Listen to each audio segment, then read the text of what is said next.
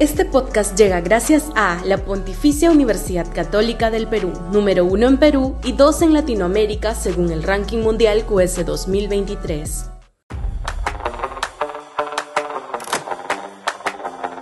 Somos un país muy corrupto. La corrupción es el segundo gran problema nacional apenas por debajo de la inseguridad ciudadana. Eso lo, ratifica la decimosegunda encuesta nacional sobre percepciones de la corrupción en el Perú 2022 que ha efectuado Ipsos y acaba de publicar. El 60% considera la delincuencia el principal problema y el 57% la corrupción. Cuatro de cada cinco peruanos estima que la corrupción en el Perú ha aumentado en los últimos cinco años. 53% considera que la corrupción aumentará en los próximos cinco años. Alrededor de 9 de cada 10 peruanos considera que la corrupción afecta su vida cotidiana. Abro comillas, principalmente advierten que afecta su economía familiar, reduce sus oportunidades o las de sus familiares de conseguir empleo, reduce su confianza en los políticos y en la calidad de los servicios públicos que recibe. Cierro comillas.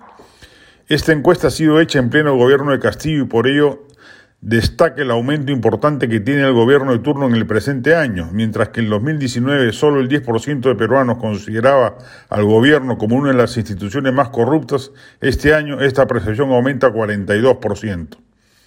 Por supuesto que la corrupción no existiría sin ambos lados de la moneda, el corrupto y el corruptor, y en esa medida el sector privado es cómplice de la misma.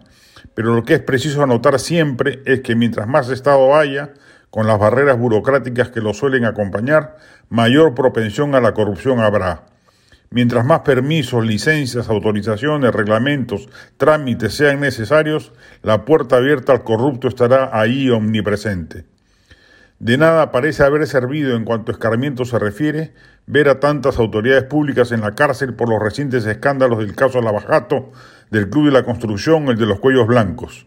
La ciudadanía en el Perú sigue siendo corrupta porque se ve en la obligación muchas veces de serlo para conseguir aquello que en principio debería serle concedido sin mayor dilación.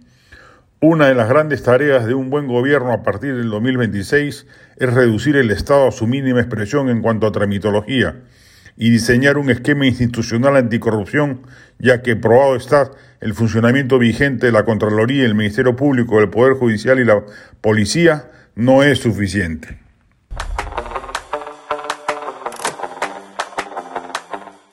Este podcast llega gracias a la Pontificia Universidad Católica del Perú, número uno en Perú y dos en Latinoamérica según el ranking mundial QS 2023.